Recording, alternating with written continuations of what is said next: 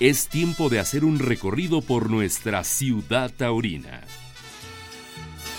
Bueno, pues tengo la, oportunidad en, este, en esta ocasión de comunicarme hasta la Blanca Mérida con Michelito Lagraver, un torero, matador de toros, que, lo conocí pues como niño torero, como becerrista, como novillero.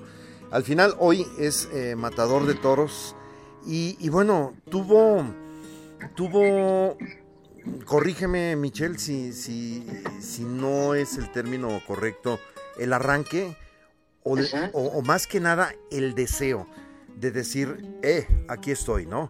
Y bueno, al final de cuentas te aventaste de espontáneo en la Blanca Mérida. Eh, no le gustó a la autoridad, aunque la gente te lo, te lo reconoció. Pues siempre el, el amargo del juez de plaza, este señor Ulises Zapata, en ese bonito protagonismo que toda la vida ha tenido, pues eh, te detuvo y al final de cuentas pues te, te, mandaron unas horas a la sombra, ¿no? ¿Cómo estás, Michelle? Pues bien, la verdad que como, como dices, pues sí, es un poco de arranque, un poco de, pues de sentimientos guardados, ¿no? De frustración de ver que pues, tantos años fuera de, de los carteles de mi ciudad. Pues bueno, tomé la decisión de hacerlo. Al final, pues el único que yo le debería o que le debía una disculpa era al Calita, ¿no? Y en todo caso al ganadero, cosa que lo hice en el momento. De resto creo que pues no hice nada de lo que no se haya hecho nunca en la tauromaquia cuando alguien pues reclama un, sitio. Y bueno, lo de la autoridad aquí en Mérida, bueno, ya pues, creo que sobra mencionarlo, ¿no? Son muchas, muchas las, las, las veces en las que pues este señor pues para algunas cosas ha cumplido el reglamento y para otras no. O sea, ayer mismo en la corrida de ayer era una corrida mixta no había sobresalientes, pero claro, para detenerme y mandarme a la cárcel sí cumplió el reglamento. O sea, es un hombre que al final pues toma decisiones arbitrarias y, más que nada, pues como, como, bien dice, yo creo que por un tema de, de protagonizar más que los que se visten de toreros, desgraciadamente. Oye, pero te ponen hasta, hasta esposas, oye, creo que eh, en, el mejor de los casos, esto no lo hacen con un delincuente común de la calle, ¿no? Pues eso es lo que ah, hasta antes de eso, pues yo era consciente que, bueno, pues me a detener y, en todo caso pagar una multa, una sanción, como normalmente sucede, ¿no? Ir al Ministerio Público, etcétera, pero no sé, por orden del juez, porque al final el comandante de la Policía Estatal fue quien nos notificó, no fue ni por orden de la empresa, ni por orden de los matadores, por orden del juez, que se me detuviera y que se me esposara y que se me llevara a preparos. Entonces, pues yo creo que eso es, pues, perdón por decirlo de esta manera, pero algo vergonzoso que un matador de toros se le trate así cuando pues tampoco hubo mayor problema, ¿no? Ni con la empresa ni con los matadores actuantes, que en teoría serían los únicos que podrían de verdad reclamar algo, ¿no? Los que son los afectados número uno, o el público en, todo caso, y tampoco el público al revés, o sea, eh, reconoció quién, quién era yo enseguida y, pues se portaron muy conmigo. fue parte del juez de plaza, ¿no? El que se haya tomado esa decisión de esposarme. Y, bueno, pues fue lo único que a mí sí me molestó, ¿no? Fuera de eso, pues yo entiendo también que mal que viene hay un reglamento y yo lo, lo, lo, cumplí y yo también estaba dispuesto, bueno, pues, tanto así que en el video se ve perfectamente que yo en ningún momento iba a ser detenido, desde que estaba en el ruedo hasta que me llevan esposado, aunque no estaba de acuerdo en la manera, pues en ningún momento eh, me negué, pero creo que no es el proceder adecuado para, sobre todo en el contexto que ayer estaba, ¿no? Exacto. Oye, ¿qué ha sido de Michelle Lagraver? ¿Qué, ha pasado? ¿Tomaste la alternativa en, en la Plaza México? Este, al final, bueno, en el sureste eh, has tenido tus festejos, eh, veo que con cierta frecuencia andas en el campo, compartes momentos con tu hermano André, en fin, o sea, activo afortunadamente has estado. De repente, este, pues has toreado en España, en Francia, y, bueno, eso habla de que pues eres un torero vigente, ¿no? Sí, así es, pues tú sabes, la profesión al final eh, tiene poquita memoria, ¿no? No conmigo, sino en general con cualquier torero, no, lo digo por mí. Y desgraciadamente eso hace que muchas veces se olviden de uno eh, tanto para las empresas incluso también para la afición. Pero bueno, yo pues he seguido preparándome, entrenando, porque pues mientras haya ilusión por, por torear, pues hay que estar preparado, ¿no? Por si en algún momento te sale alguna oportunidad. Y bueno, el año pasado, a partir del año pasado fue cuando pues ya volví a, sonar un poco más, ¿no? Estuve varios, después de la confirmación en México, fue en 2019, pues fueron dos, tres años en los que pues, prácticamente no logré nada. Hasta mediados del año pasado pues empecé a moverme un poco más y, y bueno, con la misma ilusión de siempre, al final pues sigo siendo un hombre joven, tengo 25 años y, bueno, pues todavía queda tiempo para seguirlo intentando, ¿no? Eh, tengo la suerte igual de contar pues con un, papá incansable, con mucha afición, que bueno, sigue detrás de, mí como desde el primer día y pues también el tener otro hermano matador de toros en la casa pues también te sirve para tener cierta competencia, ¿no? Y, cierta ilusión para seguir entrenando y preparándose.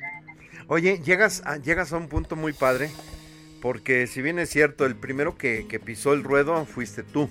Empezaste a torear, digo, a lo mejor por días, por lo que tú quieras, pero públicamente ibas adelante de, de André. Y bueno, pues luego el galo se cambian o se mueven los papeles y el galo es otra cosa, ¿no? Empieza a tener mayor eco, mayor impulso, tiene un concepto, eh, hace poquito lo vi en Texcoco y en verdad ves la evolución que, ha venido sufriendo, ¿no? Al final, ¿hay rivalidad entre los hermanos aún?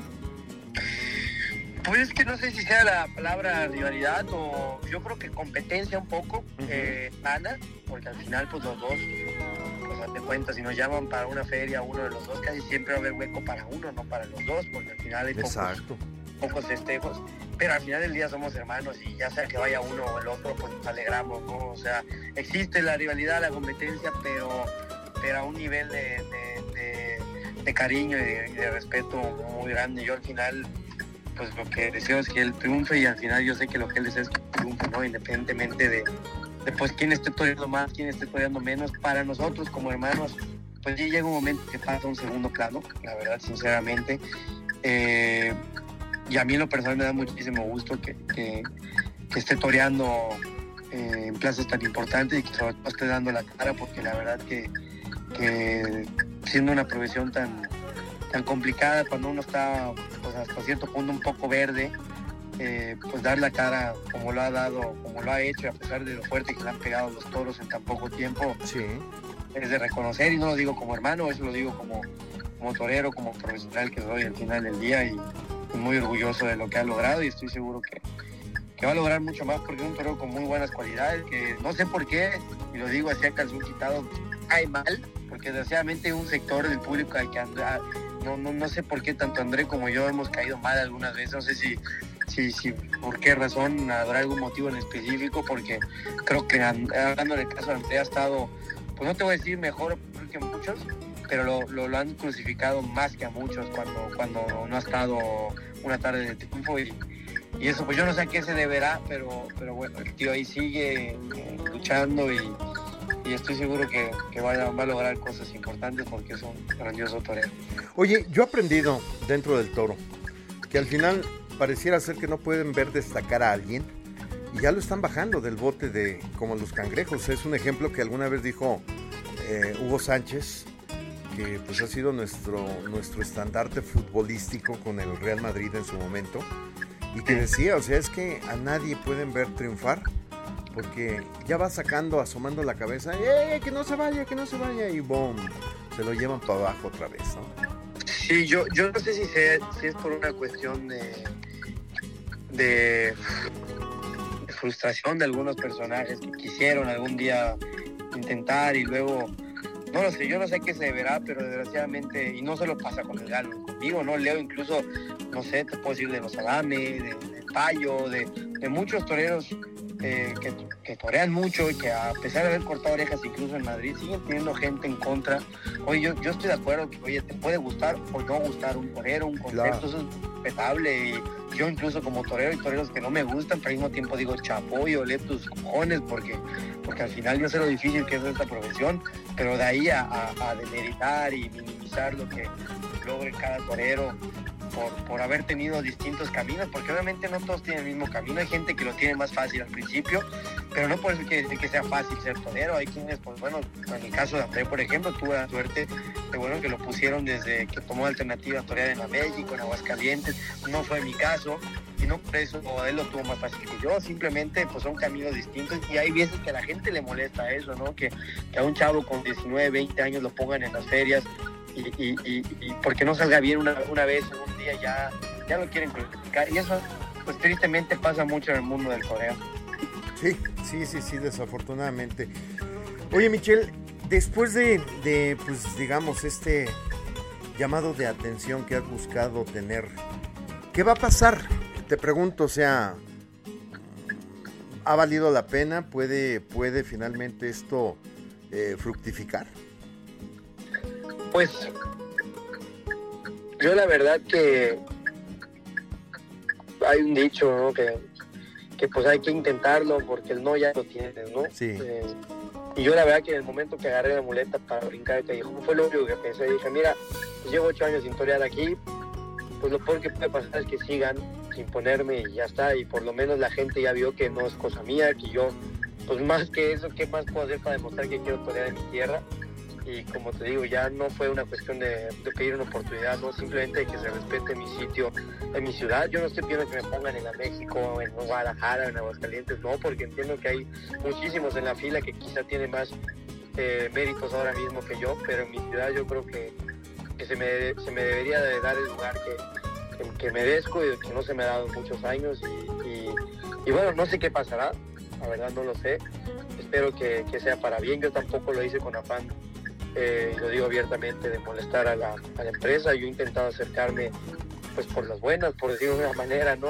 Por, lo civil. Eh, no, no puedo decir que me hayan tratado mal, ni mucho menos, pero bueno, siempre me dieron largas, siempre me decían que sí, y al final pues nunca me veía yo anunciado. Y bueno, pues ayer dije, pues mira, si no te abren una puerta hay que tumbarla, ¿no? Entonces, pues fue, fue por eso que decidí hacer esto. No sé qué vaya a suceder, pero no me arrepiento, la verdad, porque al final son cosas de toreros y, bueno, todo lo que se haga con, convicción creo que, nunca va a ser un error. Oye, pero los empresarios que hoy día han dado Mérida son yucatecos, ¿no? Sí, así es, son gente de aquí y, y, de hecho la, empresa se llama Toro Yucatán. No puedo decir que no han puesto yucatecos, al Galo lo han puesto un par de veces, a Yusef le acaban de dar la alternativa, o sea, tampoco puedo yo eh, hablar mal en ese aspecto pero bueno, si ha habido lugares para otros, así sea el galo, aunque sea mi hermano, pues ¿por qué no puede haber lugar para mí? O sea, simplemente por eso es por lo que, lo que antes estoy buscando. Oye, eh, para, para, para resumir, Yucatán hoy día tiene a Michelle, a André Lagraver, al Papo y a, a Yusef. O sea, son cuatro, tampoco, tampoco son tantos, ¿no? Claro, y dan cinco o seis corridas en la temporada. Yo no digo que tengan que poner a todos, porque se entiende que son pocas corridas, pero, pero a dos al menos tendrían que poner cada temporada. Exactamente. Pues Michelle, estaremos eh, pendientes, ¿no? De, de, lo que pudiera suceder. Al final, bueno, pues hoy la intención es de que la gente escuche el por qué tomaste una acción, tomaste una decisión digo, de verdad hay que, hay que ser pues como que muy valiente para, para lanzarse al ruedo. Digo, no porque esté el toro, no, o sea, la acción y la consecuencia.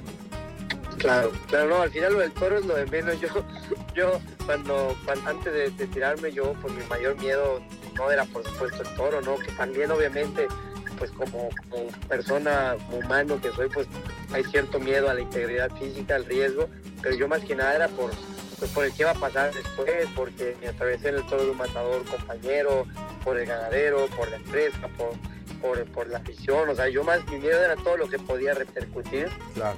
Eh, pero bueno, gracias a Dios pues tampoco salió tan mal, ¿no? Al final pasó más o menos lo que yo sabía que podía suceder y pues con eso no hay por servido. qué bueno, qué bueno. Pues eh, Michelito Lagraver, yo te, te agradezco este tiempo para la ciudad taurina de tu servidor Edgar Mendoza. Y bueno, pues vamos a ver finalmente el desenlace de esta historia. Así es, a ver qué pasa. Muchísimas gracias, Edgar, como siempre, por, por estar al pendiente de mí. No, gracias a ti. Terminó la faena en esta ciudad taurina. Los invitamos para que se actualice nuestro portal. Hasta la próxima, Ciudad Taurina.